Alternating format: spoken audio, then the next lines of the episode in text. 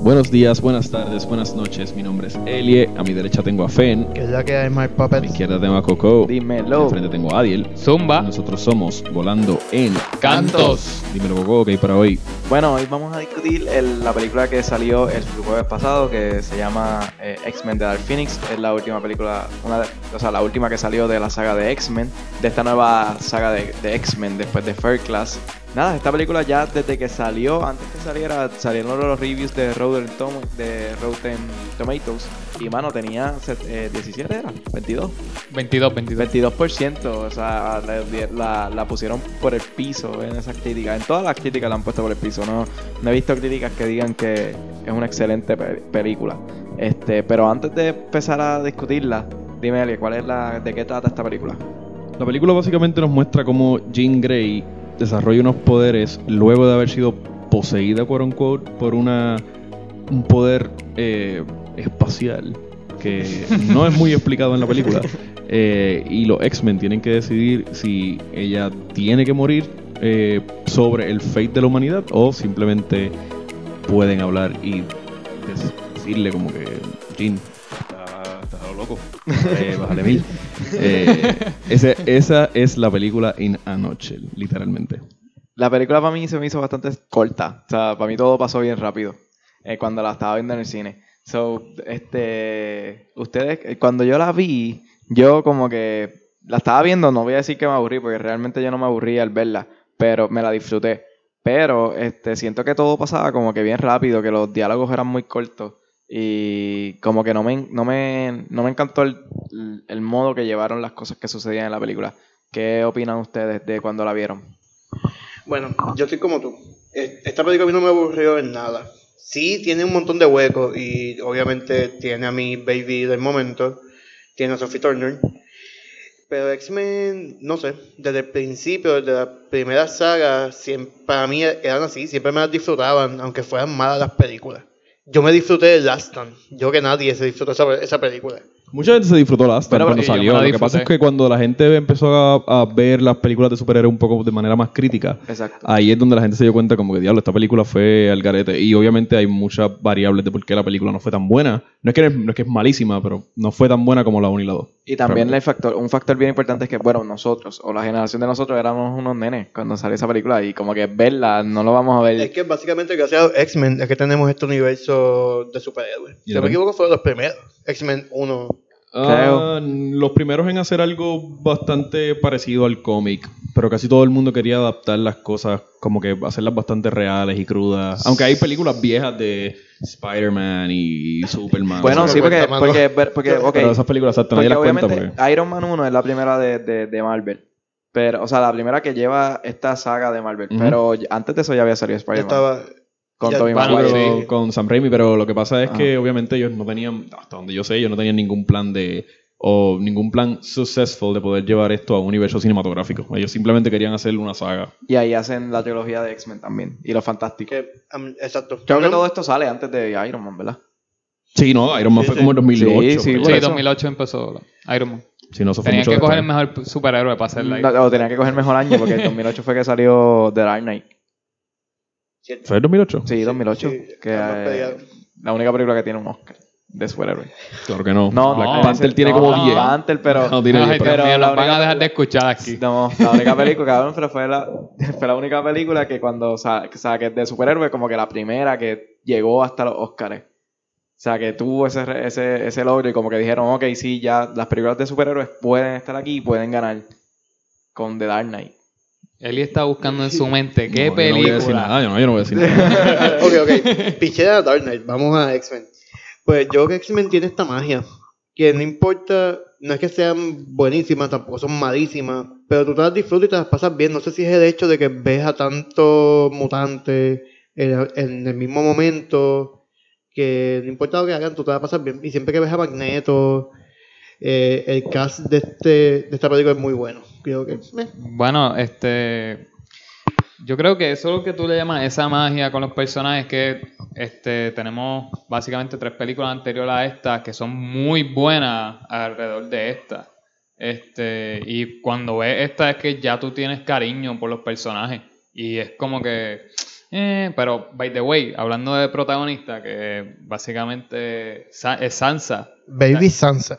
Por eso es que la película es mala, porque la tienen a ella. favor. Aquí tirándole agua tempranito. Y ella es de las mejores cosas en la película, pero yo, yo difiero bastante de Tiffen de que es un buen cast. O sea, vamos, sí es un buen cast con Michael Fassbender y, y James McAvoy y toda la cosa, pero ellos son viejos. Ellos son chamacos que. Veterano. que no, no, no, no viejos en el sentido, son viejos, son cast viejos. De que viejos están desde First Class. So, no vamos a atribuirle nada a esta película. A quien a mí no me gustó para nada que- de, que- de que castearon fue a, a Cyclops. Cyclops. No, me la creo de que él es Cyclops. No, No, no, me Cyclops gusta no me para gusta. nada, no me entra.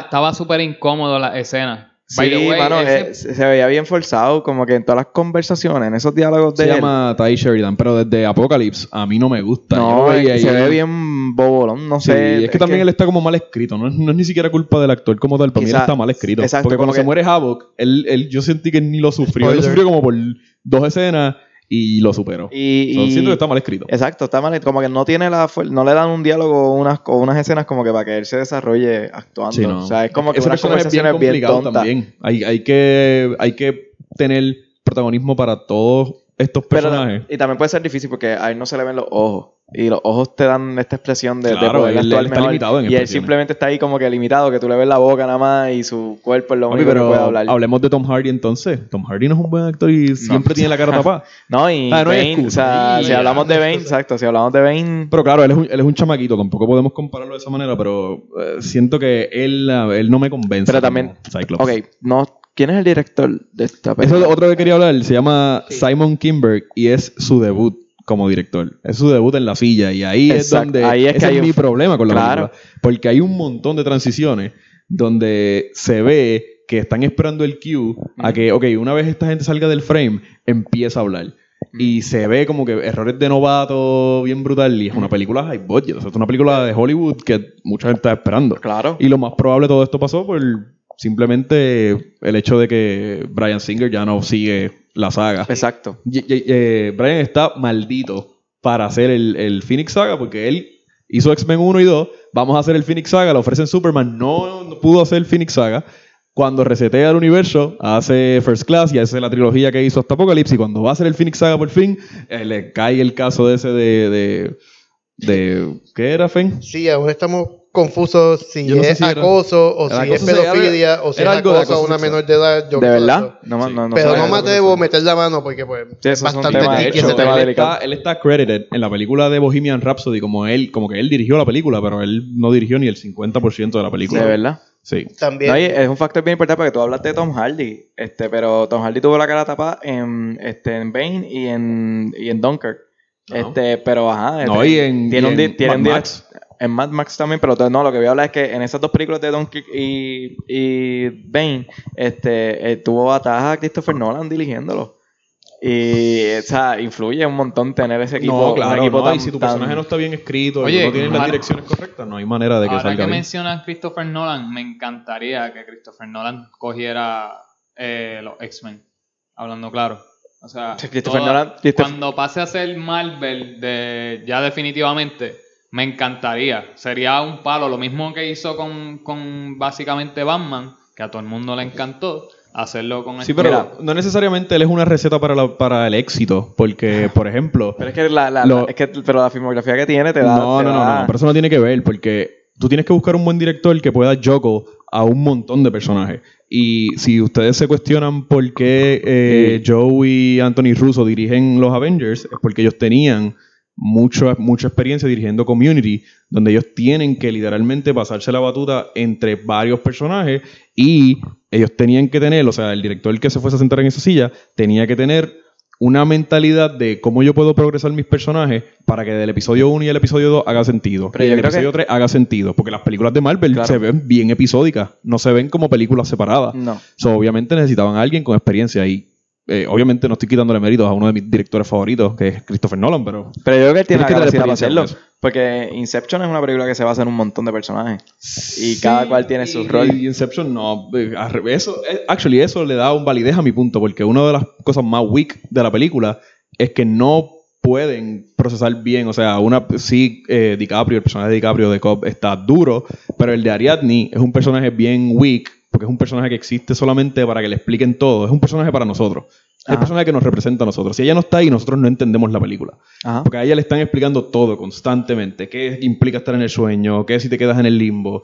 So, ese personaje se podía hacer de una manera más interesante. Y esa película para mí es como un 12. So, esa película, es- ese personaje es- no le quita méritos a la película. Esa película, tú me la preguntas, para mí es perfecta. Pues literal. Pero para mí él no tiene esta capacidad de, de poder brincar todo esto. Brian Singer sí lo tenía porque The Usual Suspects, que es una película excelente, que si no han visto se la recomiendo 100%. Sale Benicio del Toro. Eh, esa película también da un buen... Ellos, ellos sí, yo siento que él sí puede balancear lo que es tener varios personajes con importancia en el frame y eso es bastante importante. Ven acá, siguiendo esa línea. Ok, está Brian Singer, que hace las anteriores, y son muy buenas. Lo sacan y pasa esto. Decir, y he visto entrevistas de Sophie diciendo como que era difícil trabajar con Brian Singer. Y si no me equivoco, el de Bohemian Rhapsody también dijo lo mismo. Pero difícil en qué sentido, ¿En, en cuanto a lo que lo estaban Eh. acusando o difícil a que el tipo era... Dice acoso. Yo digo que es acoso de la web. Que el tipo era demasiado psycho. Demasiado y- exigente. es- exacto. Bueno, pero es que, pero es que si tú no eres ser- si tú no eres exigente a tu trabajo, no. Pero si ella lo está acusando de acosos sexuales y estas cosas, pues. Bueno, no sé, otros, porque también el de Bohemian Rhapsody está en ese... Él también habló en una entrevista que no, que no fue la mejor experiencia trabajar con él, Con Brian Singer. con Brian Singer. No sé a qué se ¿Que era refería el- el exactamente. protagonista? El protagonista. Es- ¿Verdad? No sé nada de eso. No sé, yo, Sí, nu- yo nunca he trabajado estamos- para Brian Singer, pero... metiéndonos en bochinche Sí, aquí, así que vamos. Sí. Tam- también hay otros problemas con esta película. Que esta película se filmó cuando Disney compra Fox. so, que posiblemente le perdieron el amor a este final. Porque sin importar si hicieran algo épico o algo mierda como pasó, No hubo se va a quedar ahí. Se supone que esta película acabara en el espacio completamente todo el tercer acto, como se supone que pasara, y ellos lo vieron bien complicado. Y yo, yo lo que entiendo es que ellos no querían gastar dinero donde realmente no importaba, porque ¿para qué tú vas a Sí, seguir se gastando Disney. chavos si Disney lo más probable va a resetear todo esto? Disney Yo- tiene eh, la mano en el reset button desde hace desde que la compraron a Fox. Eh, algo que, que no sabía era todo esto que estaba pasando eh, sobre Disney. Porque a todas estas anuncian la película y, y yo pienso que lo están haciendo, básicamente Fox eh, lo está haciendo como que para no perder los permisos. Entonces, por eso es que están haciendo la película. Como Bueno, la pasó con-. Pero exacto, la película ya estaba hecha. Porque la película quedó tan mal que yo dije, "¿E- ¿esto fue para quedarse con los permisos o algo? Todavía no estaba tan al día sobre la noticia. Una vez recibo la noticia, digo, como que teatre, pues se zafaron. Como que si querían dañar los personajes, lo lograron. Y algo que me molestó al principio de la película eran los cambios de escena.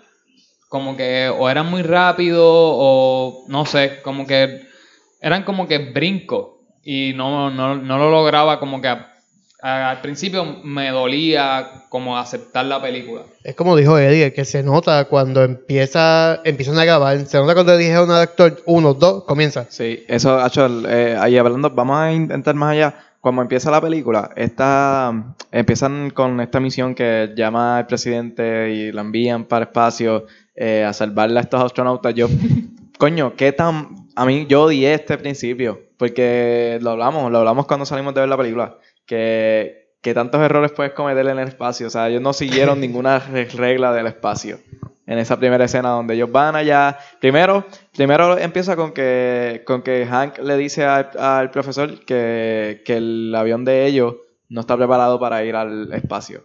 Entonces él le dice como que le podemos hacer par de ajustes y par de ajustes en cuestión de segundos eso llega. A mí lo que me saca por el techo es que estamos viendo y nos están diciendo de que Xavier tiene una relación heavy con el presidente Ajá, y de momento vemos cómo la NASA está tirando este rocket que ni siquiera sabemos si va a llegar allá arriba ajá. cuando si tienes la colaboración de los X-Men y los X-Men tienen acceso a esta tecnología, coño. el jet prestado. Exacto. No, digo, el jet, según No, Hank, da- el- dale, el, dale el poncito, según, hasta allá. según Hank, el jet, no, está- el jet no estaba ready, pero si ellos tienen acceso a esta tecnología tan grande, No tuvo ya, ningún problema. ya saben que el jet existe. El- No, ellos exacto. pueden implementar varios ajustes. No, y no, y no tuvo, y, y la cuestión es que Hank dice que no está preparado y dice hay que hacer el ajuste. Pero también, coño, si tienes que si tienes que hacer el ajuste, preséntame quizás un conflicto en cuanto a en, can- en estar asustados en llegar allá o qué sé yo.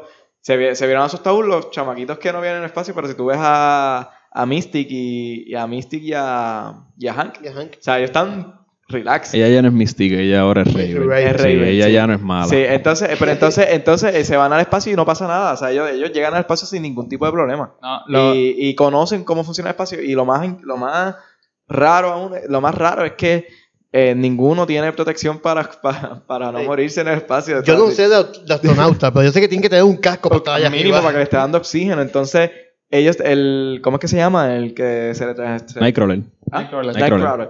Pues Nightcrawler, cuando se lleva a Quicksilver a salvar a los astronautas en la nave de la NASA, eh, digo, primero, antes que eso, primero, para mí no hace sentido, ustedes me explicaron, pero para mí no hace sentido que el, que la- que el avión de la NASA esté dando vuelta, vuelta, vuelta, y cuando Scott le da un con el rayo, es que se para. Yo, yo creo que la física... No, lo que pasa es que la- lo que pasa con la turbina, sí, lo que pasó con la Ajá. turbina es que estaba prendida. Sí, o sea, si obviamente tú prendes una turbina, solamente pues te vas a ir del lado opuesto, exacto, pero eh, lo que tú dices es que obviamente tiene que tener momentum y seguir dando vueltas. Exacto. Sí, yo creo que él y frenó en Y seco. ellos le dieron el cantazo y se quedó quieta. Sí. Y es como lo que- lógico es que se quedara dando vueltas, Ajá, tiene que ir de, po- de poco a poco hasta quedarse quieto. Entonces rápido yo Bueno, no, no, no se va a quedar No se quieto. va a quedar No, quieto. pero, nunca. Pero ahí se quedó quieto. Por eso es que se paró. Entonces, y Nightcrawler se lleva a Quicksilver a salvar a los astronautas y Quicksilver allá está sin casco y rescata a todo el mundo. Yo entiendo que es rápido, pero ajá, eso, no- eso le Ah, quita porque el se supone que Storm puso hielo, no sé cómo diablos, pero puso hielos en Hielo. todos los rotos.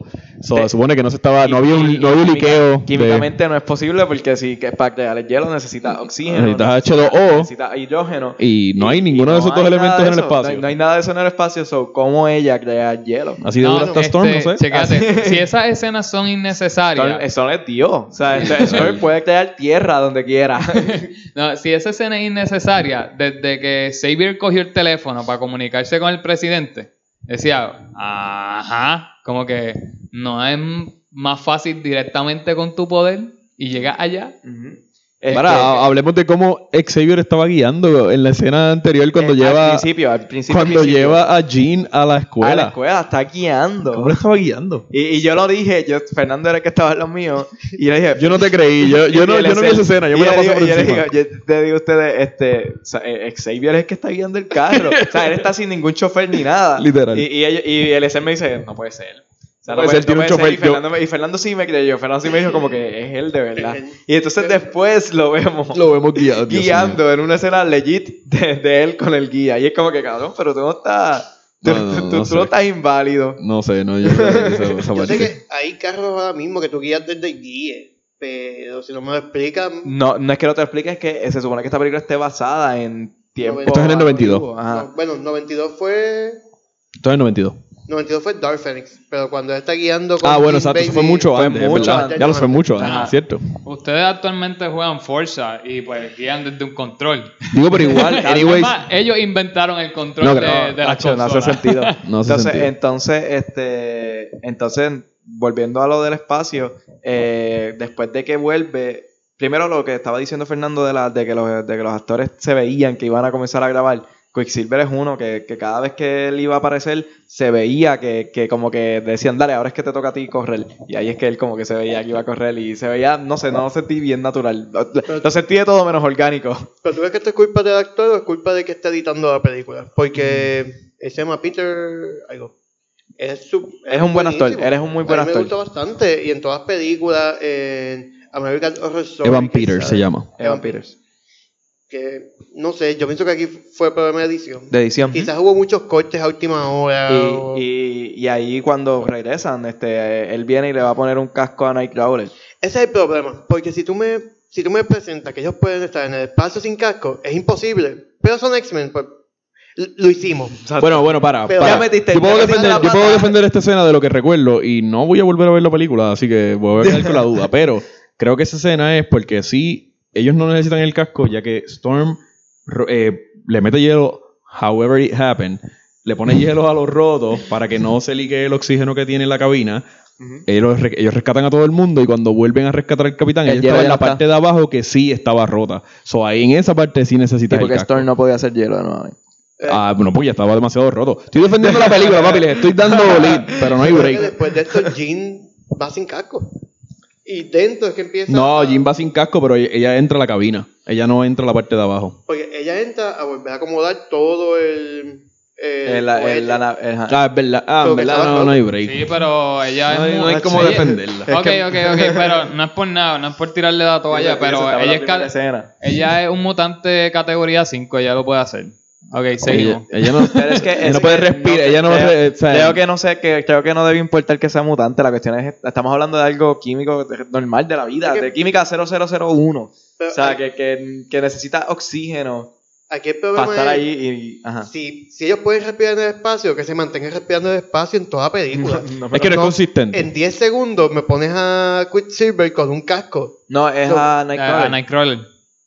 Es a Nightcrawler. Le pones Quicksilver le es pone el Nightcrawler. a- el con tape. exacto. Eh, Exacto. Una cosa bien mierda. O sea, Pues, Digo, mano, funciona. Después que no se liquee el oxígeno. mano. funciona. Ajá. ah, esta es la primera Pero escena. está bien, está bien. Me gustó, me gustó Nightcrawler en, en esa escena, by the way. Vamos. Que no es Nightcrawler a mí que- siempre me ha gustado, aunque es bien diferente Eh, al de es los que- cómics, es pero que- me ha- es siempre me ha gustado. Pero el actor no me gusta mucho, sinceramente. A mí me gustaba Bueno, más el. A mí me convenció. el viejo. el- el- A mí no me encantaba el viejo. ¿No? No, me- no, no sé por qué me gusta este, que tiene un toque de cobarde. ¿Y te Porque es que él es demasiado OP. Y me gusta. Nightcrawler es demasiado OP si, si lo pones como realmente Ajá. es. So, el hecho de que lo pongan como que bien cobarde y ese tipo de cosas, me gusta porque le estás dando la problemática al personaje y lo estás limitando. Recuerda. Porque si tú pones un personaje demasiado fuerte como Superman, pues es como recuerda- aburrido. ¿Recuerdas cuando por primera vez vimos a Nightcrawler en el cine? Que fue en, en la, en, en la de X-Men, creo que fue la 3. X-Men. O no, la 2. La, La 2. Fue en la Ujú. 2. Este, que él está robando en la Casa Blanca. ¿eh? Él va a Sí, matar al presidente. él mata al presidente, exacto. Esa escena está bien Ese no está duro. brutal. O sea, A mí y me- fue el comienzo, fue el A mí me gusta cada vez que hace algo malo, que Ajá. va y se pone a rezar. a y se rezar. Por eso, tatúa. eh, y, Es- y se lastimaba. Y Sí, él es un personaje bien interesante. en, en- a mí me gustaba. de- no estoy diciendo que este no me gusta. Pero ¿Sabes recuerda qué? que Lo- como es lo- chamaquito. como lo veo chamaquito, lo, lo siento extraño. Pero que. Pero nada, eh, esa, esa escena, pues, lo que me jode es estas incongruencias. Y después de eso, vuelven a la Tierra. Este, están celebrando, todo el mundo tiene carteles de, de Raven. A mí, a mí me gusta esa parte. Esa parte Sí, que no, está todo el yo no estoy criticándola. Yo no estoy, oh, by the way, no contamos que ahí es que, Es que donde, ahí es que la nube, ahí. la nube espacial se le mete a Ah, iba a a No, no lo contamos. A Jean. Sí. Es que No, ¿Le gustó ese, ese? Aquí hay un problema. Es, yo pienso que es eh, Jean, voy a decir Sansa, ya es Fénix completa y simplemente esto lo que hace es que la descontrola. Pero si no me equivoco, en la historia original, el Fénix como tal es esa fuerza que está por el espacio. La fuerza cósmica, ya. Es lo que yo Que el. Fénix es la, bueno, El porque Fénix es la ahí es fuerza, que ella se cuando cuando si no me equivoco, no, eso es después al final. Yo creo que, lo que el problema que tú tienes, el, el problema que tú tienes es que de lo que estábamos hablando, que sale el Fénix en Apocalypse cuando ella desintegra a Apocalypse.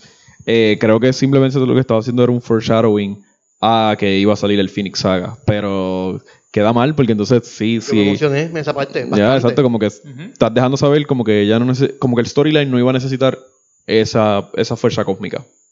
Pues, Como que el storyline era de La- ella. Como yo lo veo es que la fuerza cósmica lo que hace es que el Dark Phoenix, como que ya tenemos el Phoenix, pues vamos a hacerlo. Vamos a ponerlo malo. Ajá, pero Bueno, es eso lo, necesario. lo que explican Ah, es que la fuerza lo que hace es darte más fuerza y qué es, porque ella dice como que la chama, la Jessica Chastain cuando explica, no me acuerdo ni cómo se llama el personaje de ella, Se llama pero Buck. Ay, Buck. infórmate. Whatever. Todo el mundo sabemos cómo se llama. whatever, Jessica Chastain. Jessica Chastain le explica, eh, ella dice que es una fuerza que hay en el universo, whatever. So, no, no sé.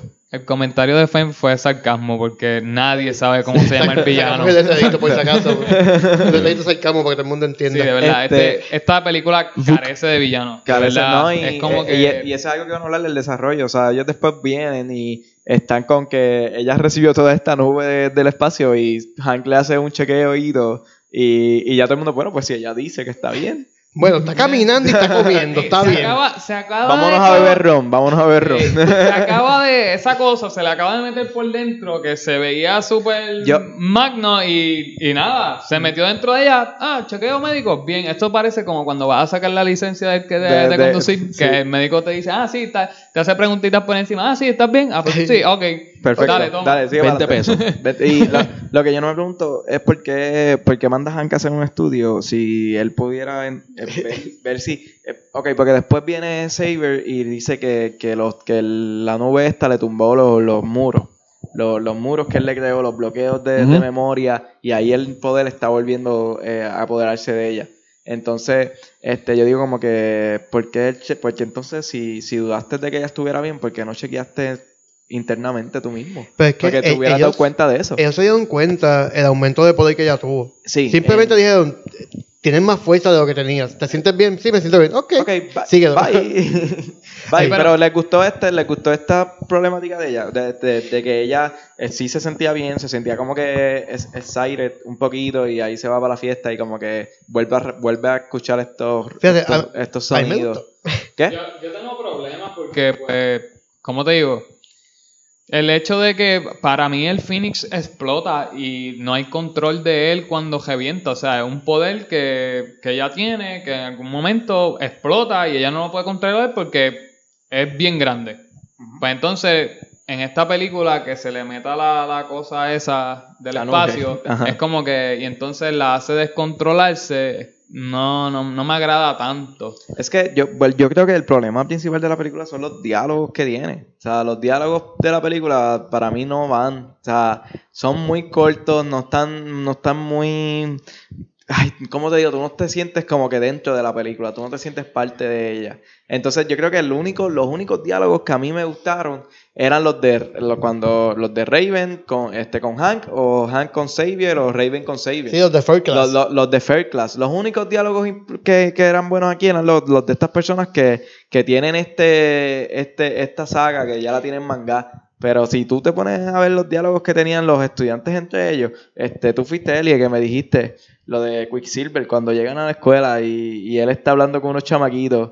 Sí, esa es la escena donde todos ellos pasan por el lado y de momento él dice como que... O sea, cuando una vez ellos salen del frame, él se ve como bien poco natural diciendo, ah, sí, yo hice todo solo. Sí, o sea, es como que tienen un libreto y lo tienen, lo tienen embotellado y lo están explotando, lo están vaciando en la película, pero sin darle nada más.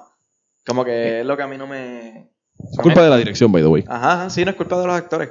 Pues este, lo que iba a mencionar era que, y preguntarle a ustedes si consideran que el, el personaje de Xavier lo pusieron bruto. Para mí lo pusieron demasiado bruto. Era ¿Bruto? como que, No. Bruto. como- en el sentido de que no tenía diálogos buenos. Y segundo, él como que la película de Apocalypse nunca pasó. O sea, Apocalypse le amplifica su poder. Y, Ah, no le amplifica su poder, o sea, es, es momentáneo. Él, él- él literalmente Apocal le dice como que, mira, yo no puedo hacer eso, yo no puedo meterme en la cabeza de todo el mundo. Y él dice, tranquilo, como que tú vas a poder. Y Sí, él, pero- le amplifica los poderes, pero no, no, él no lo vuelve más fuerte. Él le amplifica, como él mismo acabas de decir, él simplemente le amplifica los poderes. Ok, pues entonces eso no es para siempre. No, es porque es la presencia de Para Apocalipsis. mí, para mí lo fue porque le amplificó a Magneto, a todos sus aliados. Entonces nunca te presentan que. Él no que- amplificó a Magneto. Él le dijo a Magneto lo que él tenía que hacer. Él lo único que hizo fue por Angel. Que a Angel le hizo las alas, le hizo las alas de metal y a Storm le dio un cambio de look y le Un puso el pelo de- blanco. Eh, a Beauty. La llevó el exacto, pero Bueno, para único mí, que hizo fue a él. Literalmente, para mí en la película, fue lo que hizo fue amplificar todo. Como que, ok, te voy a, a- a tener, para que tú tengas Total. más control de tu, de tu poder, voy a hacer esto. Yo creo que ese es un problema también de la película, que nosotros estamos, nosotros vinimos de Apocalipsis, y Apocalipsis yo creo que, yo en mi opinión, fue una película que para mí fue excelente. O sea, fue, para mí Apocalipsis fue bien buena. A mí me entretuvo, no tenía muchas cosas malas que decir de ella. Creo que los personajes todos actuaron súper bien, la- los diálogos eran súper interesantes. Apocalipsis, ese villano, era bien temido. Entonces tú ves aquí que salen estos villanos que son los aliens. Es que también Diablo, el problema es el título. Pues tenemos Dark Phoenix. Dark Phoenix es básicamente el Civil War de los X-Men. Tú Ajá. vas a enfrentar a estos dos bandos. Y aquí se enfrentan como cinco personas en medio de una calle de Nueva York. Twilight. Ah, perdón. Ah. eh. Y cuando, ven acá, cuando ustedes dicen que, que va a ser la saga de Dark Phoenix, este, es porque hay, hay, hay muchas historias con Dark Phoenix, como que ella está un tiempo mala. Ella es una de las mejores villanas de, de X-Men. ¿Y so- por qué, y por qué en todas las películas la, la resuelven en la misma? Porque, por lo que te dije, Brian Singer nunca tuvo la oportunidad de. no- nunca se le dio. Entonces, siempre pasaba un peo. eh, de que los saca fuera de foco, como él iba, él iba a dirigir la película, era bastante oficial, la 3, la de Last Stand, y resulta que le ofrecieron Superman y ellos tenían que dirigir, tenían que hacer la película y tuvieron que buscar otro director. Y pasó lo que pasó. O la película no tuvo el éxito que tenía que tener, las críticas fueron malas y obviamente pues ellos decidieron enterrar toda esa franquicia. Cuando vuelven y la sacan con Brian Singer, pues no sé lo que pasó, el problema que él tuvo personal. Y lo sacaron de la silla también de dirigir la película y pues obviamente o sea que pues, siento que es- simplemente tratando de resolver el problema lo más rápido posible.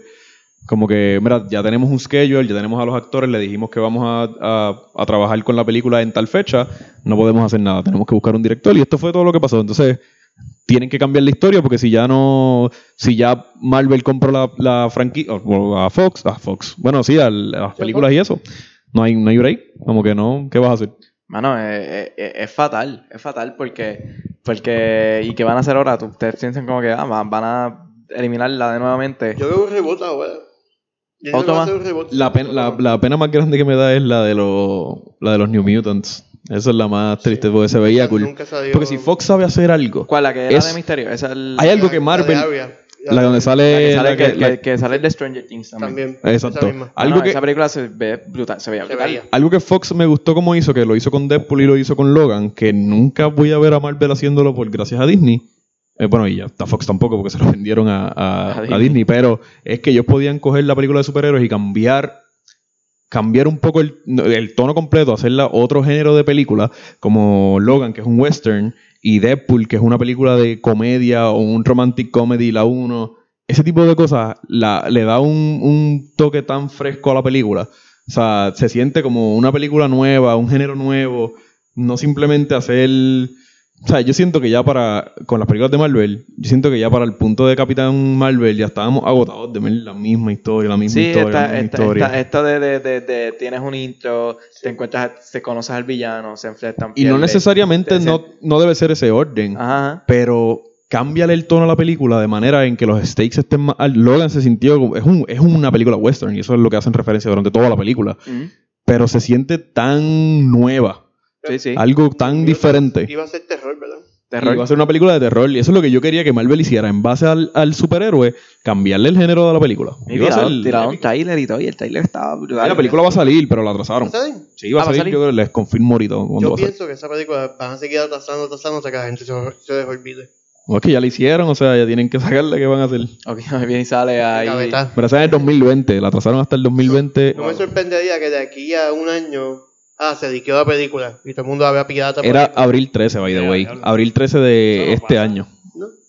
Bueno, ok, me callo. Mira, pues, ¿qué piensan? no va a Pues, perder nada. vo- Vamos a volver a Dark Phoenix. ¿Qué piensan de estos villanos? De los villanos alienígenas que llegan a la Tierra, Eso es. este, que nunca se, no- nunca se ven, nunca se ven bien, este, matan a la gente hundiéndole sus órganos. Sí, como que. Que- que- digo, Es que cuando es, un poco, es un poco raro. o sea, es un villano, es un villano raro. No, lo que pasa es que O ya sea, lo... tienes dos villanos. Tienes a Dark Phoenix y ta- tienes a ellos que están buscando a Dark Phoenix. Sí, pero lo que pasa con ellos es que vimos algo bien similar en Captain En Marvel Captain- y eran los Scrolls que hacían lo mismo, que básicamente se transformaban en, en humanos. Ajá. Y era como que, ajá, otra vez lo mismo. Pues no, no agrada porque tú quieres, tú quieres algo nuevo. Y volver a ver, a ver eso y no eran otra raza, pues era como que, espérate, falta de creatividad, ¿qué está pasando aquí? No es necesariamente algo nuevo, es que también están bien mal escritos. O sea, la, la escena donde ella se convierte, yo que se los dije, cuando ella se convierte y ella entra, ella dice como que manda a callar el perro,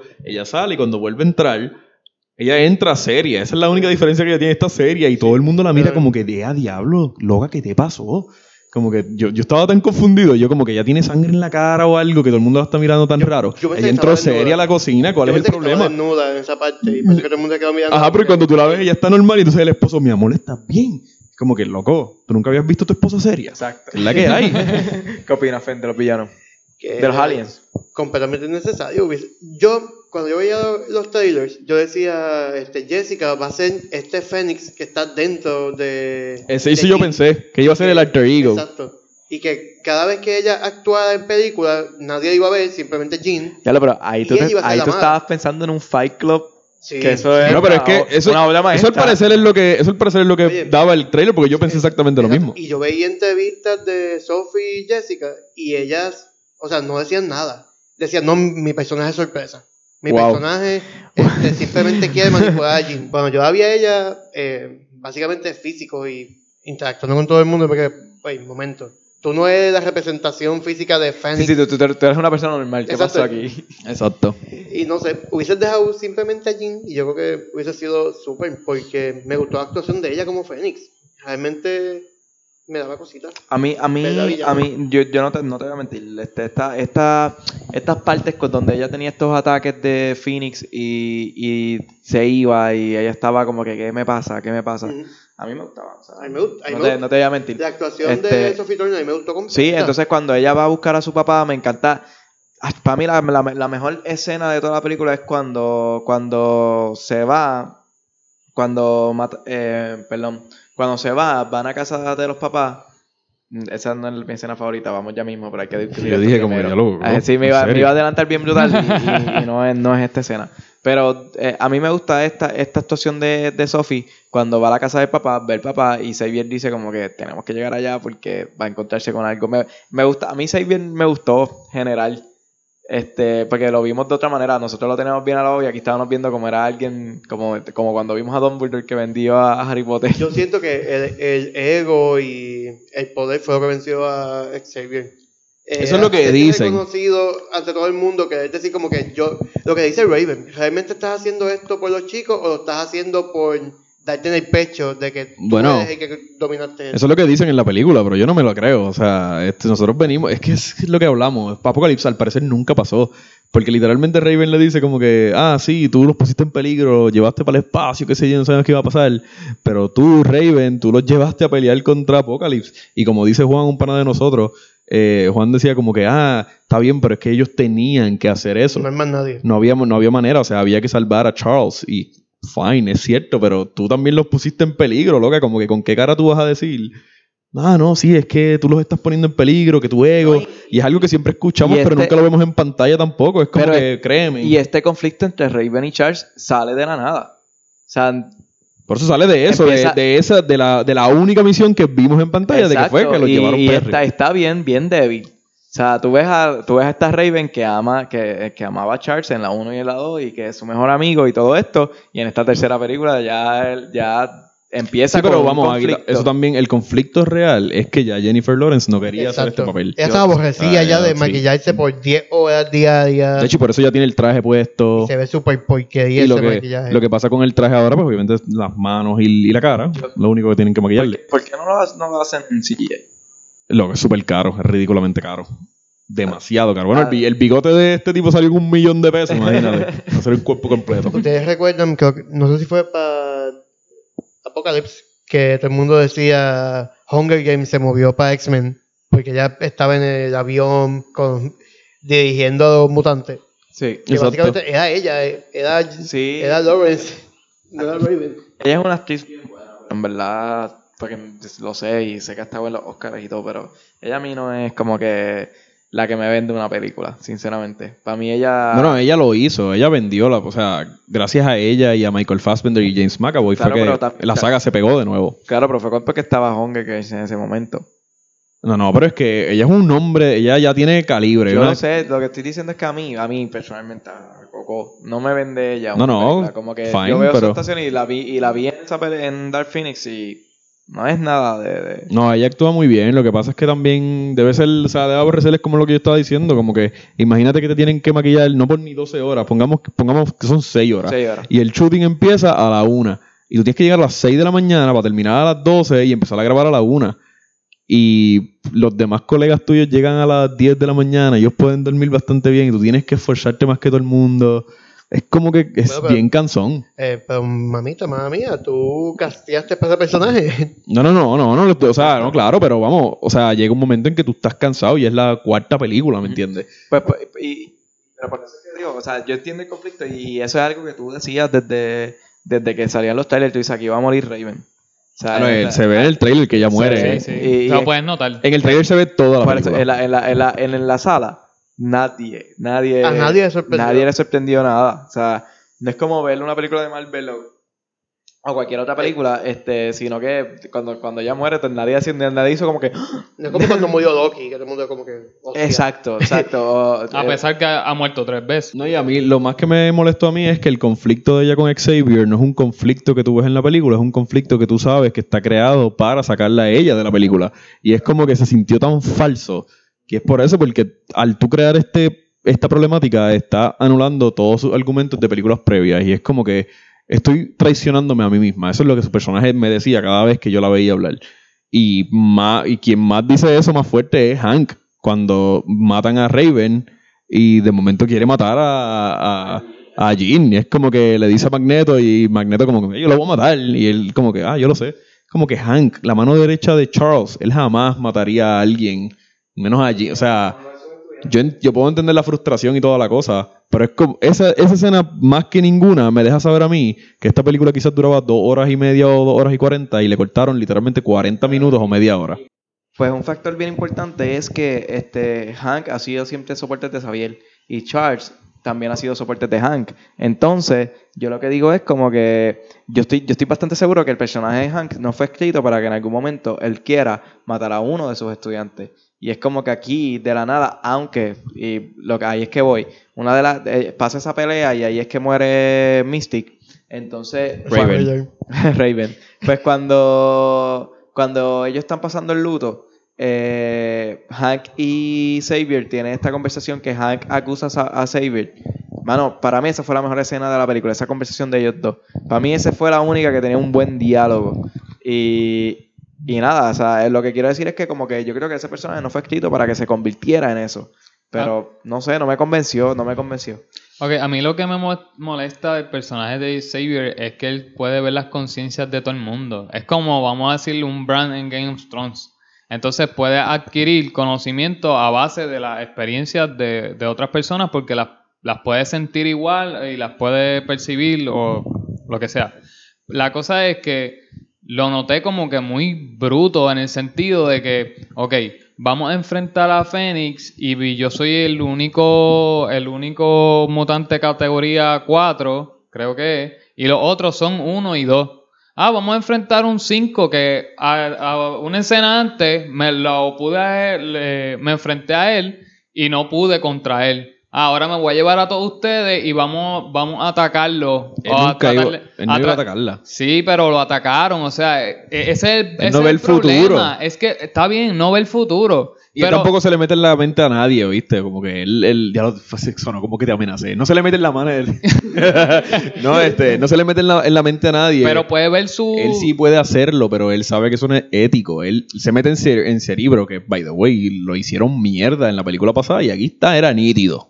Nuevo, de Pues, paquete. la, la cosa es que el simple plan de que este yo sé que ya se descontrola porque llegan los guardias, que sé yo qué diatre, y pues como tiene esta cosa encima, pues explota. Pero ellos, básicamente Storm, yo creo que es la primera que la ataque y, y yo como que. No están tratando de atacarla, están tratando de contenerla. Como quiera, tienes que atacarla Ven para acá. contenerla. Y ven acá. Y, y es Está como bien. que es, es ridículo, háblale. Sé que este ri- es, es más ridículo todavía hablarle para contenerla, pero es lo único que puedes hacer contra algo sobrenatural. Es que nadie sabía tampoco la magnitud de su poder. Loco, es la. Mató a Apocalypse en la de esto pasa prácticamente. Este, Porque él se le por- tuvo que meter en la mente y decirle lo que tenía que hacer. Pues, pero para lo que es, para su conocimiento. Oye, nosotros tenemos ese conocimiento, Adil, pero en la película se supone que ellos no lo tengan. Me molesta que yo sepa usar sus poderes y ellos no. Tú lo sabes porque tú, tú eres una persona en- fuera de la pantalla y estás viendo todo lo que está Tú pasando. lo sabes porque No, llevas no, 20 claro, años viendo claro está. Es el pero punto de la película. Nosotros en, enfogonarnos como que. Ah, pues no, necesitamos, ¿por qué no hacen lo- esto? necesitamos lógica en la película. Porque al nosotros ser, ser de esto, ser este, espectadores, sabemos muchas cosas y que nos presenten una vaga solución, pues es como. No sé, de verdad. Bueno, en es- términos, de es poderes, malo, en términos de no va a ser muy vaga. Porque realmente la excusa que ellos pueden poner es que ellos son todos chamaquitos todavía. Ellos no saben usar los poderes al 100%. So, I mean, ellos pueden defenderse de miles de maneras. Pero en cuestión de poderes, tú puedes también coger a la audiencia de Sangana diciéndole como que esto fue lo que pasó y esto fue la manera en que pelearon. O sabrá Dios, a Storm le dio un catarro ese día y no pudo ir. O sea, ellos pueden inventarse como escritores miles de excusas. By- the way, estábamos mencionando la parte donde Xavier le dice a Storm, te queda. Y después Cy- Cyclops es que le dice, no viene. Cyclops. eso- ¿Quién es Cyclops para decir quién va escena, no esa va? escena, esa escena es una de las cosas más mierdas que yo he visto en el cine. Tú te pegaste a reír lado mío. Esa escena, yo me di una, a mí me dio una pavera porque se sintió tan estúpido. Es como que yo jamás te pediría eso. Y esa es la gran lección que le dio Raven a Charles. Exacto. No ponga a tu equipo en peligro. De Exacto. momento, si tú no se lo vas a pedir, se lo voy a pedir yo. Ey, ¿vienes Viene, conmigo? Claro que sí. Como que, ah, como que wow. rompió Oye, este, ok, este si, sentimiento. Wow. si te mueres no es culpa mía. Yo te dije que no fuera. te dije que no fuera. Ok. Es porque él reconoce que lo... Por, esa es Por la lo que dice la lección, la lección. Storm iba para la gira y Charles no quiso, for- no quiso firmar su relevo de responsabilidad y lo firmó Cyclops, Cyclops. que es otro menor de edad. Qué irresponsabilidad. Ok, defendiendo todo lo que han dicho. Toda Primero, mierda que hemos hablado. exacto, toda mierda que han tirado en, estos, en este ratito. En, est- en esta saga, ¿hablan de las categorías de los mutantes? No. Yo Bueno, entiendo en que no. esta nunca. no, en esta no. Pero, o sea, en la anterior lo hacen. ¿En está anterior? Eso está súper bien. Exacto, en Last Stand. Sí, exacto. Pero, ¿cómo te digo? En la que no cuentan, la que borraron del timeline. Prácticamente. Pero básicamente pues, es una información que se tiene. No, no se puede negar. Pero es que, ajá, ahí, si es así, tú puedes buscar toda la información que tienes de los cómics, que no la pueden negar. Por eso es que no, tenemos que pensar desde Fake Cra- Fake Class hasta ahora. Fen poniéndose las gafitas. Esa información que tenemos en estos momentos. Eh, siguiendo, Coco mencionó la conversación de Hank, que él nunca mataría a un estudiante. Estamos, estamos en la misma discusión que tuvimos para Infinity War. ¿Por qué este, Star-Lord hizo esa estupidez de darle a Thanos cuando ya estaban a punto de quitarle el gauntlet? Tú no sabes cómo reaccionarías en ese momento. Él estaba cegado completamente. Y yo sé que dices por un te amo. pero te- te amo Pero tenemos un- que- Oye, tenemos una historia desde Mm. Fail Class entre ellos dos. Te amo tanto que nunca te di un beso. Pero no todo el amor se define en un beso. Diablo, So, poético. vámonos Fen. aquí bien romántico. Ya, ya me, ya me, tacho, pelear con Fen es perder. Que por eso es que no me molesta. Y Hank, de verdad, me gustó mucho el papel que tuvo en esta película. Porque básicamente él, por ese romance que sentía, él se, dio cuenta que Charles estaba completamente ciego. Y si él no hacía nada, Jean iba a seguir matando gente. No digo que lo bueno era matar a Jean, pero. Algo que a mí no me hace sentido es que eh, Jean se va, Jean escapa y se va a encontrar a Magneto, que encontré tan débil cuando lo presentan. Sea, Pero es porque Magneto desde First Class ha aumentado. eh, Para mí, Magneto siempre tiene una escena de poder épica. Desde en First Class, obviamente, no sabe controlar sus poderes demasiado. O sea, todavía. Y él, él saca un submarino del mar. Épico. En la segunda, él saca, él coge un estadio. Ahí yo siento que dieron un brinco muy grande. un brinco. Sí, pero él, él rompe un estadio y se lo lleva para otro lado. Y, Apocalypse- el, y en Apocalypse, pues, trató de, de, de descojonar la, la, la tierra completa. O sea, pero ahí, él ahí también quizás tuvo ayuda de Apocalypse, como dice Adiel, aunque para mí no lo fue así, pero. Eh, I guess. Pero aquí vemos, lo vemos a él sacando un. Eso fue lo más épico que hizo, sacar un tren del. Y, y pelear con pero- por un pero ahí te helicóptero. fuiste bien lejos, ¿verdad? Yo que estoy hablando es que es estúpido que Jean haya ido a buscarlo. Ah, lo busca, qué sé a la yo. isla donde estaban pasa, este, este forceo de helicópteros. No, no, no. La razón, la razón de por qué lo busca es como que, Es que loco, tú has matado a un montón de gente. ¿Cómo tú cambiaste? Como- que. como que... mm, ¿Qué es la que hay, loca? Master, show me. Sí, sí. lo, que show no me hace, way of lo, que, lo que no me hace sentido es porque ella tiene que ir para allá para que después vaya Hanks y Hank le dé la noticia de Raven y como que, ah, sí, ella estuvo aquí. Oye, no, no, No, no, no, no, Yo no. mato, yo mato a tu mejor amiga y voy donde ti a pedirte un consejito sin decirte Ajá. a quién maté. No, a mí lo que me molestó es que ahí, en, ahí donde tú a alguien, Ah, digamos que es azul, pero no pensemos en más Súper débil. Ahí- ahí es donde tú, bueno, él le iba a decir, él le confrontó un montón de veces y le dijo, ¿de quién es esa sangre? ¿De quién es esa sangre? Hasta que llegaron los, guardias o los militares y ahí exacto. tuvieron que salir. Pero esa, esa escena es un ejemplo perfecto de cuán, cuán disrespectful fuiste tú como creador de contenido en, en hacer el, el- o sea, se prende el helicóptero. Esa es la escena que yo más odié en la película. Se prende el helicóptero y viene Magneto ahí. No, no, no, no, no, esa, no, esa. No esa, todavía no llegó. Magneto, Magneto prende, supuestamente Magneto prende el helicóptero y el tipo le dice como que, mira, bájale, apágalo, deja de hacer lo que estás haciendo. Y él, no, no soy yo. Oye, que pare. No, que no soy yo. Y sale Jean, soy yo. Es como que todos sabemos que es Jean. ¿Por qué tú tienes que poner eso en el libreto? Tú sabes, es una falta de respeto para la audiencia. Estás diciéndole, como ustedes son tan brutos, déjame ponerlo en audio de que es ella quien está controlando. O sea, que. Oh, Dios mío. Cuando entonces eso, como director, que tú dices como que la audiencia no va a entender que ella, déjame. O sea, si ella extiende la mano y ella baja, todo el mundo va a saber que es Jean. No sé. Ya ahí esa fue la falta de respeto máxima a la audiencia. De que ustedes son tan morones, déjame darle de comer con la cucharita. Es bien tonta, la escena es bien No. tonta porque después va Hank y lo encuentra y yo digo, ¿para qué carajo me hiciste perder 10 minutos? Mejor pones a Phoenix que, la, que los guardias vayan y que haya peleado eso en cualquier otra parte del mundo, no con Magneto. Y que Hank hubiera ido, pero es que no me hace sentido de por qué lo buscaste. O sea, porque no lograste, no, no, no, No, pasó nada. nada. Sí, no lograste escena no compuso nada. No, no By compuso nada la way, película. No compuso Lo va nada. y lo busca, pero no lo invitaste al funeral. Y es como que... El Eso- funeral eso- pasó antes. Sí, pero por eso, eh, pero... Eso a mí me pero- estuvo raro. Pero eso, eso no- a mí, nunca Xavier, se, Xavier- se conecta con Magneto a decirle, mira... Eh, Murió Raven. de Raven. O sea, eso a mí me Ajá, estuvo bien es raro. que- Bueno, lo más probable es porque sabían que él iba a reaccionar de esta manera. Yo pensé, yo pensé que, que yo pensé llegó que, Pepe. Que el plot, yo pensé, no, Fue per- Pequeñillo. Si el grillo se activa, güey. Pepe, Pepe Grillo. Mira, este, yo pensé que, que donde íbamos a ver a, a Michael Fassbender por primera vez en esta película iba a ser en ese entierro. Dije como que, ah, aquí va a estar Magneto. Y ahí Eso hubiese quedado bien duro yo- que él llegara. y ahí va a estar el conflicto de, de vamos Claro. a ir detrás de Jean. Yo dije que pues, ahí va a ser, pero lo veo viviendo la vida de granjero igual que Thanos. Literal. O sea, viviendo la vida de granjero y no me molesta que esté allí, no me molesta que tenía su A comunidad. mí me molesta. Él mató un montón de gente en la película pasada y el gobierno al parecer lo que hizo es como que, loco, toma tu tierra. Toma- Como que... Lo, que, lo que a mí me pareció tonto fue que, que como lo presentaron, que Jean estaba allí, lo- la paran y él sale volando. Y es como que mejor lo hubieran aguantado o algo y, o, lleva- o llevarlo a donde él, o que hubiese sido mejor, que hubiese sido... Sí. Fue como que bien predecible que iba a salir él ahí. No sé. Es verdad, me estoy contigo. Si él hubiese salido del entierro, pongamos que alguien, alguien se lo dijo, alguien que tenía conexión con él. Es más, tú sabes lo que hubiese quedado bien épico. Que toda esa escena se le esquipearon. Eh, Jean nunca va donde Magneto. Quien va donde Magneto es eh, Quicksilver. Porque él sabe la conexión. No, no, no, pero él sabe la conexión que Raven tiene con, con Magneto. Porque en Apocalypse ellos, él la llevó a hablar con él y ella fue quien terminó convenciendo a Magneto. O sea, ella sabe, él sabe la magnitud en una escena de la relación de, De ellos. relación. So, él va, él, él, eso no nos tienen que presentar. O sea, pongamos que si, lo puedes hacer de dos maneras. Que él vaya, le confiese que él es el hijo y toda la cosa. Que Magneto llegue al funeral y, y ahí tú sabes que ya ellos dos, que Magneto sabe que ellos dos están relacionados. O nunca nos presentes nada de eso y que simplemente Magneto llegue al funeral y cuando llegue al funeral mire a, a Quicksilver.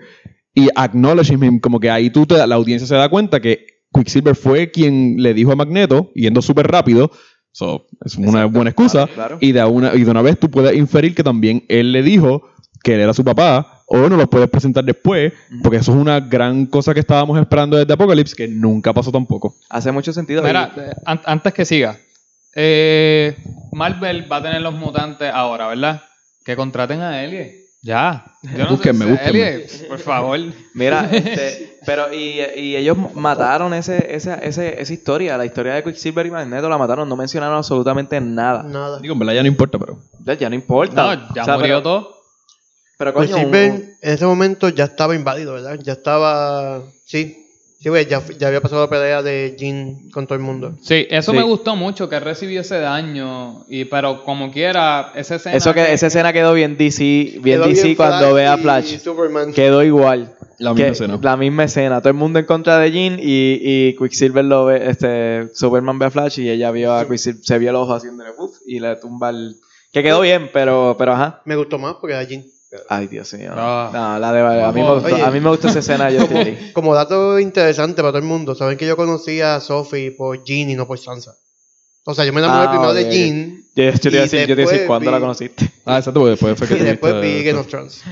Sí, a mí me gustó mucho ella en Apocalipsis. No, a mí me encantó en Apocalipsis. Yo, yo con ella no tengo problema. Como actriz, ella. A mí me encanta. Pero la, la cosa es los personajes que ella tiene, que por eso es que esta película es así como es y tiene este éxito. No, no, Eh, Es lo este, mejor de esta película. bueno, Ella no es lo mejor de la película, lo mejor es Michael. Y James McAvoy. Michael Fassbender, el mejor. Y este, Podía este hacer chamaco, el que hace de Hank, a mí me hacer encanta una también. película sola de Magneto y quedaría brutal. Bro, es que yo creo que First Class gira alrededor de Magneto. No, gira Bueno, alrededor. también Bueno, sí, gira McAvoy. alrededor de, de Magneto. De Macaboy. Y luego la. el- No, porque la historia que cuentan es la de Magneto y cómo él tiene que redeem himself. En el Este- sentido de que él mató al tipo, él tiene que matar al tipo este. Ustedes vieron, ustedes obviamente lo vieron, pero ¿qué les parece el, la última, el último enfrentamiento de todos que es en, en la ciudad? Que ahí es donde tú dices, donde Magneto saca el tren. En Nueva York. Ajá, ese último enfrentamiento. Ok, ahí, mu- o sea, cuando él está con la casi la mano en el piso, yo pienso, pienso que va a sacar otra vez este, este hierro Fer de me la no, tierra. Fer me lo dijo. Y Fer a, toda mí, la Fer a mí cosa. me dijo, Fer a mí me dijo que él lo yo le dije a Fen, aquí es que viene la escena clásica de Magneto sacando algo bien épico. Y yo dije, pero qué carajo va a hacer esta vez. Ahí. Y Fen dice, será el Subway. Y yo como Ahí. que... Como yo soy un experto en que- Nueva York, yo dije, estamos frente a Central Park. El subway por Y- ahí, eso es lo que va a Y yo le- hacer. pero yo le dije a Fer como que, no creo, va a ser como que medio rarito ver un tren por ahí. Y efectivamente lo hicieron. Y como que, no- pa- en mi opinión, no estuvo tan épico como los Claro que no, No, porque es, porque- es estúpido el hecho de que tienes que sacar un tren para tapar la entrada cuando tú puedes coger hasta los postes y Oye, ponerlos en la entrada. oye, hacen la- no, no, el mismo Oye, efecto. La lo cosa puede es que- sacar si quiere. Literal. No, no, es, y también, pero la cosa es que en Magneto nos te presentan que ya él juega con, con, con, lo- con el hierro de la tierra y bla, bla, bla, y los metales que hay por ahí, y básicamente que los puede este, hacer partículas y crear cosas. ¿Mm? Entonces viene a sacar un tren. En serio, loco. Sí, es eh. como que coge todos los carros que hay alrededor y hazlo, haz lo que te dé la gana. Hacho, la pe- la- esa pelea para entrar a- al, al hotel o lo que sea que es donde estaba Jin, en verdad esa se me hacho. No A mí- tuvo nada de épico para mí. Lo único que no me gusta de esta pelea es que hay un bus con turistas. Y hay una pelea, están todos peleando, Beast se trepa al bus y tú ves a la gente sacando de fotos. Como que se ve que es CGI y que ese actor no está ahí. Tacho, Y tú ves la gente como si nada en el bus sentado, pues. está- chileando una noche, una en. Nueva York. Ya lo loco, no hemos dicho nada que está bueno de la película. Yo voy a ver. la, la- Sansa. la cosa es que también en esa misma escena y el, el rayo de, de Cyclops que es selectivo. Que O sea, rebota, rebota. no, aparte de que rebota y, y le da a, a la aliada de, de Magneto, cuando él está peleando después, lo- a los villanos, una vez le tira el rayo, se, se fueron, 17. Entonces, inclusive cuando el rayo de él es eh, devolvido y se lo pegan a él, él no ¿Devuelto? vuelta. Devuelto. ¿Qué yo dije? Devolvido. Eh, a rayo. Volvido. El correo nunca te va a contratar. ok, Fen, tú dijiste que, tienes, que tú No. tienes que decir cosas A- buenas. Aquí viene mi escena favorita de esta película. Y fue cuando. Es que. Fue Jean. Ni es que aquí ella me vendió lo mala que puede ser y lo sádica cuando le dice a Charles, ah, ¿me lo quieres decir? Digo, tú no puedes hacer todo con tu mente, camina. Y lo Esa levanta. escena me pareció tan graciosa, though. Pero, hermano, No, no, no, yo sé la escena que tú dices, pero antes Es de eso, es cruel. la- Es el- exacto. La escena es cruel. bueno, lo que, gustó. pa- lo que pasó físicamente sí, pero el diálogo como tal, a mí me dio tanta risa porque que- es como que yo te dije que si tú lo que tú te pongas en tu mente lo puedes lograr, loca, lo puedes lograr. Y ella, ah, sí, camina. Y él, tú sabes que no puedo. Hermano, No, fue pero cruel, fue esa, cruel. esa escena me gustó mucho a mí también. Esa es mi escena favorita, que tú ves a Charles subiendo no- las escaleras con los tobillos todos virados. A mí no me encantó. El enfrentamiento, el enfrentamiento de Magneto y, y Jim, a mí me, me fastidió la mente porque él coge el, el, el, eh, pasamano de, de la escalera y, lo, serpiente. y lo trata de, de tirar pan de ella. Y yo como que, Magneto se ha dado cuenta que ella tiene un collar. ¿De metal? es como que, ¿por qué el pasamano? Eh, de verdad, Es es, para como darle que estilo, es para estaba, yo estaba frustrado con Magneto. Yo como que En esta parte, necesito que des más. yo como todavía tengo mucha fe, yo decía, esta es la guerra de los mutantes, aquí van a matar a Magneto. Y cuando vi que rompe el casco, que se, que se despeta, yo pensé que lo había traspasado con el casco. Acho, a mí me encantó yo eso. dije, diablo, lo mataron, de verdad, 10 de 10 si tú matas a Magneto en esta película así. Pero no, simplemente lo empujó, lo tiró para allá y la Y policía vamos. lo arrestó. Sí, y la parte donde ahora ella pasa sus poderes al, al villano. ¿Sabes qué me acuerdo de eso? ¿Ustedes recuerdan Dragon Ball cuando Goku está con Babidi? Que hay un hay un monstruo que se alimenta de energía Sí, y sale Goku, ah, ¿tú quieres comer energía? Y se sigue transformando en Saiyan hasta que explota. Sí. Algo así, Sí, yo me acuerdo de esa escena. este, pero ahí es que los arrestan, ahí es que los arrestan a todos. O sea, les gustó. pues primero, primero, el, vuelvo y digo, sigo, sí, en esa escena sigo sintiendo la debilidad de los villanos. Este, pero ahí es que los arrestan a todos, súper sencillo, súper fácil, porque todos se, Sí, le ponen el collar se ese, ponen un collar pe- como perros. que vaya se parece que le ponen a Deadpool. Ah, que sí, que, le, le que niega lo los va, poderes. Sí, que le va quitando los poderes. Eh, algo que uno de los muchachos había mencionado, no recuerdo quién fue, este, porque ayer estábamos volando en canto, Sí. eh, eh, era que no presentaron mutantes que, que realmente valieran la pena. Presentaron estos dos mutantes, el de los Dreads, que prácticamente atacaba, y, Ajá. y Sí, la no- muchacha, y era como La, que... la muchacha que era Psyche. Si no me equivoco, esa muchacha salió en Last Stand. Había una Eh, con ¿La esos mismos poderes, sí. Que ella es la que Mm. catalogaba qué mutante era más fuerte que otro. Ah, que sí, que estaba con Magneto también. Como, exacto, Sí, es el sí, mismo, sí, sí, es el mismo sí. rol que Sí, esta sí, sí, sí, es verdad. Pero es que es, es bien parecida en todo en, a Lastan. Es bastante parecida. Bueno, obviamente yo sé que. Lastan están detrás del nene, que, que el nene que quita los poderes. Sí.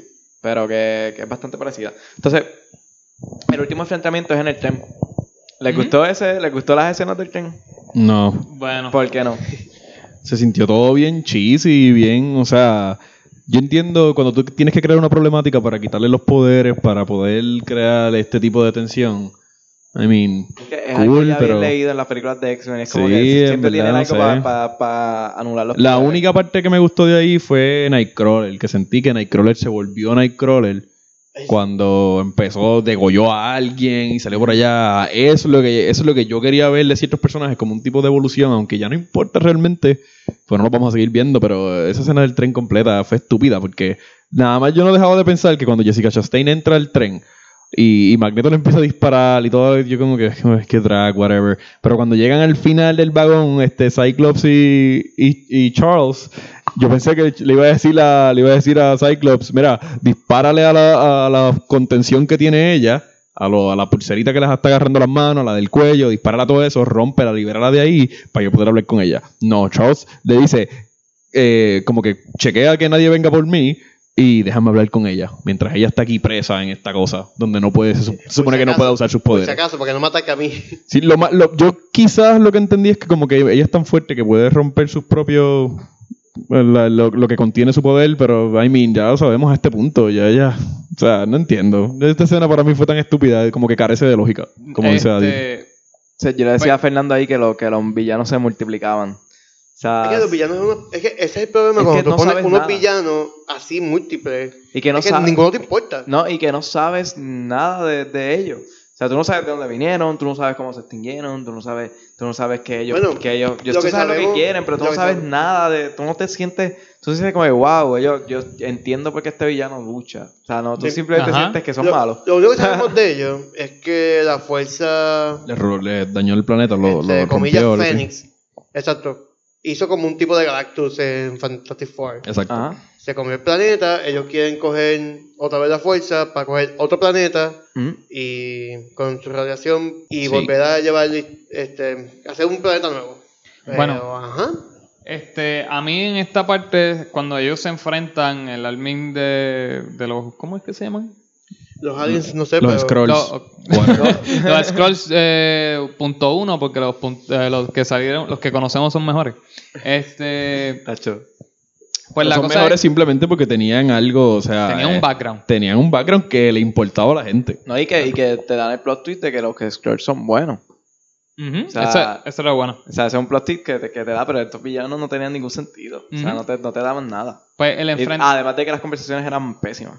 El enfrentamiento de, de esta cosa de los héroes y los villanos, yo digo que ya con Magneto y Storm podían acabar con todo. No era como que innecesario llegar a porque Magneto sí le dispara y a ella pues como tiene este esta esta cosa dentro de ella, pues por eso es que la recuperación es más rápida. Pero igualmente Magneto no es que este te va a usar la pistola, sino que puede hacer un montón de metal puntiagudo y prácticamente volar a toda esa gente en canto. Y igualmente Storm. Storm a mí me molestó tanto como que ella electrocutando a, a toda esta gente, yo, haz hielo con, con navaja y zúmbalo. Ajá. Y si no es eso, a un tornado al lado y vas sacando a la gente, los, los villanos, y los sigues metiendo en el tornado. Ajá. O sea, era como que yo como que tenía que dejar de yo pensar en, en qué estaba pasando y seguir mirando. Pero realmente era pasaban las cosas y yo, ¿por qué no hacen esto? ¿Por qué no hacen lo otro? ¿Por qué no hacen aquello? Y yo, típico, va a llegar la villana al final y James se suelta, desata el Phoenix y esto se echaba. Fin de la, fin de la, trama. y ahí es que se va, y ahí es que se van a la gran lucha y you want my power, take it. Es como que tan, tan, tan, tan cliché esa Sí, frase. era- eh, estaba bien leído. Ya Sí, en ese final estaba de- demasiado Sí. leída. Esta parte del tren, volvemos con el trailer, que ya me hizo una película completamente diferente. Pues, obviamente el trailer nos vende que la que llega es Jean y la que jode a todo el mundo ahí es Jean y que quiere algo. Es Jean. Exacto. Y eso me gustaba más, me gustaba más que Jean hubiese sido completamente mala, que la policía hubiese arrestado a los X-Men y ella se hubiese escapado. Cuando están todos este, ella con- sin a ella llega, ahora que están débiles, vamos a matar a todo el mundo aquí. Que supone que eso fuera lo que pasara, como que supone que Pero- esto durara como tres películas, pero bueno. eh, para terminarlo rápido, pues obviamente no la puedes dejar villana al final. So, esto, esto, esto, esto termina aquí. Yo creo que. Bueno, eh, claro, porque Marvel va a resetear todo esto, obligado. Yo creo que. Estos actores son demasiado caros, como para empezar una nueva saga con ellos. Creo, Yo haría el Game of Thrones. Yo cogería un montón de actores que no existen, y, o sea, que no existen en el ojo público, y pues, Pero dime, Adi. ¿Me, ¿qué me tiro el creo otra vez o ¿Qué ibas a lo dejamos decir, en el aire? No, no, pues yo creo que lo que deberían hacer es que se arriesguen a hacer una película donde el villano gane. lo O hicieron sea, con Thanos. Sí, pero después hicieron este Infinity War. en- Endgames Ah, y, y ok, pero deberían arriesgarse a tirar una película donde el villano gane. Yo creo que Los héroes no van a, de- a, a gustarte porque En el The villano Dark gane. si te acuerdas de Dark Knight, en Dark Knight el, el Guasón, eh, Batman lo dice, dice el Guasón ganó.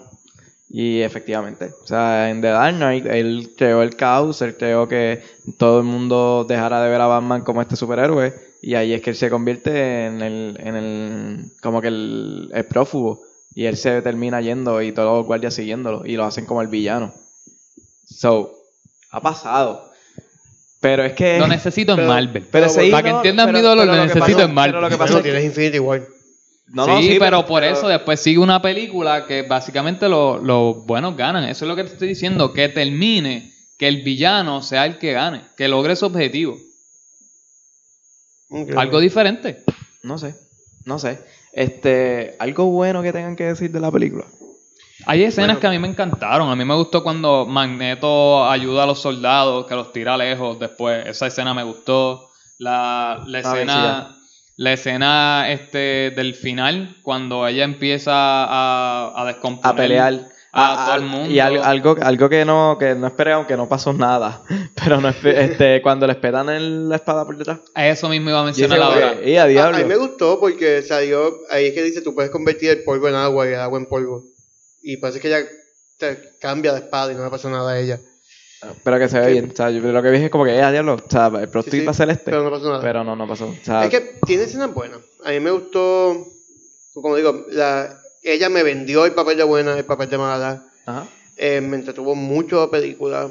Entiendo que el plot twist de que el papá está vivo hubiese sido mucho mejor si desde Apocalypse hubiésemos visto que ella tiene este trauma porque los papás murieron por este accidente. Ajá. que ella no está muy clara si fue ella o realmente fue un accidente. Y que en esta película te muestren que sí fue ella y que después te digan que está vivo, pues hubiese sido un poco más efectivo. ¿Y tú, Eli? ¿Algo bueno que decir de la película? No. De verdad. Ya, que hate, que hate. Los actores, los actores. No, no, no sé. No me encantó la película. So, ¿Qué puntuación le dan? yo doy 5. Yo doy 6. ¿Seis? 6, 6.7. Yo 6.5 porque, o sea, es que es por el cariño a los personajes Exacto. real, porque ya los vimos en tres películas pasadas, pero la película está malita.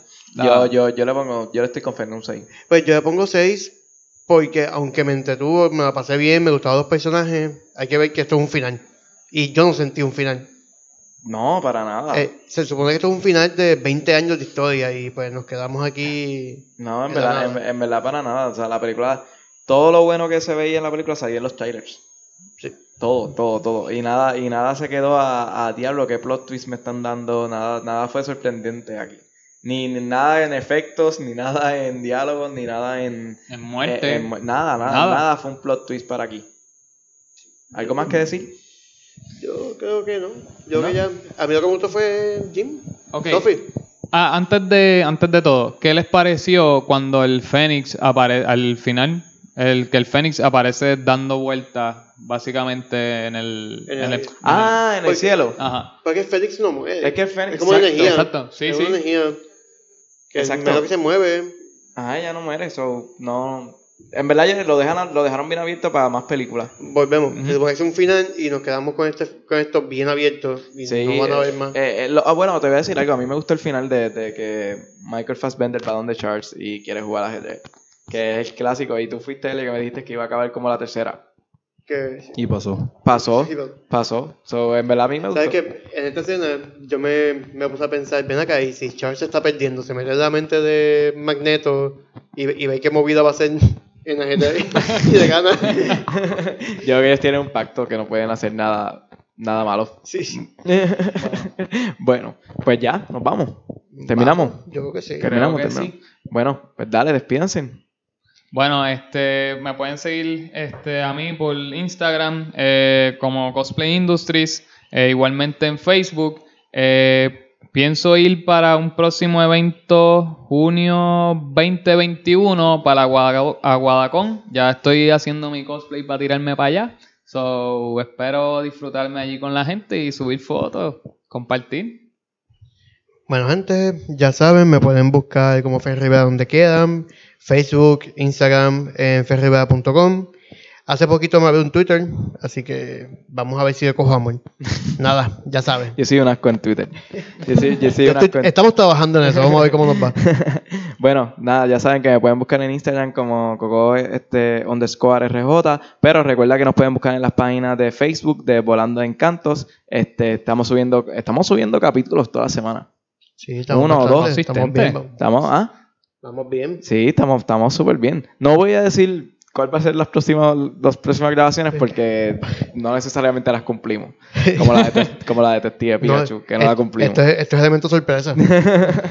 Nada, muchachos, gracias por escucharnos. Nos están, este, vi que nos están escuchando mucho en, en Apple Podcast. Este, saben que siempre recomiendo que lo escuchen cuando están guiando, cuando están haciendo ejercicio, cuando están haciendo cualquier cosa que cocinar, este, haciendo asignaciones, o de camino para el trabajo, de camino para la universidad, o de regreso, o para hacer ejercicio. Recuerden siempre escucharnos en Apple Podcast, en Spotify o en cualquier aplicación de podcast que sea de tu preferencia. Y si estás en alguna y, y no nos encuentras, pues nos los puedes escribir para poder, para poder ponernos en esa plataforma.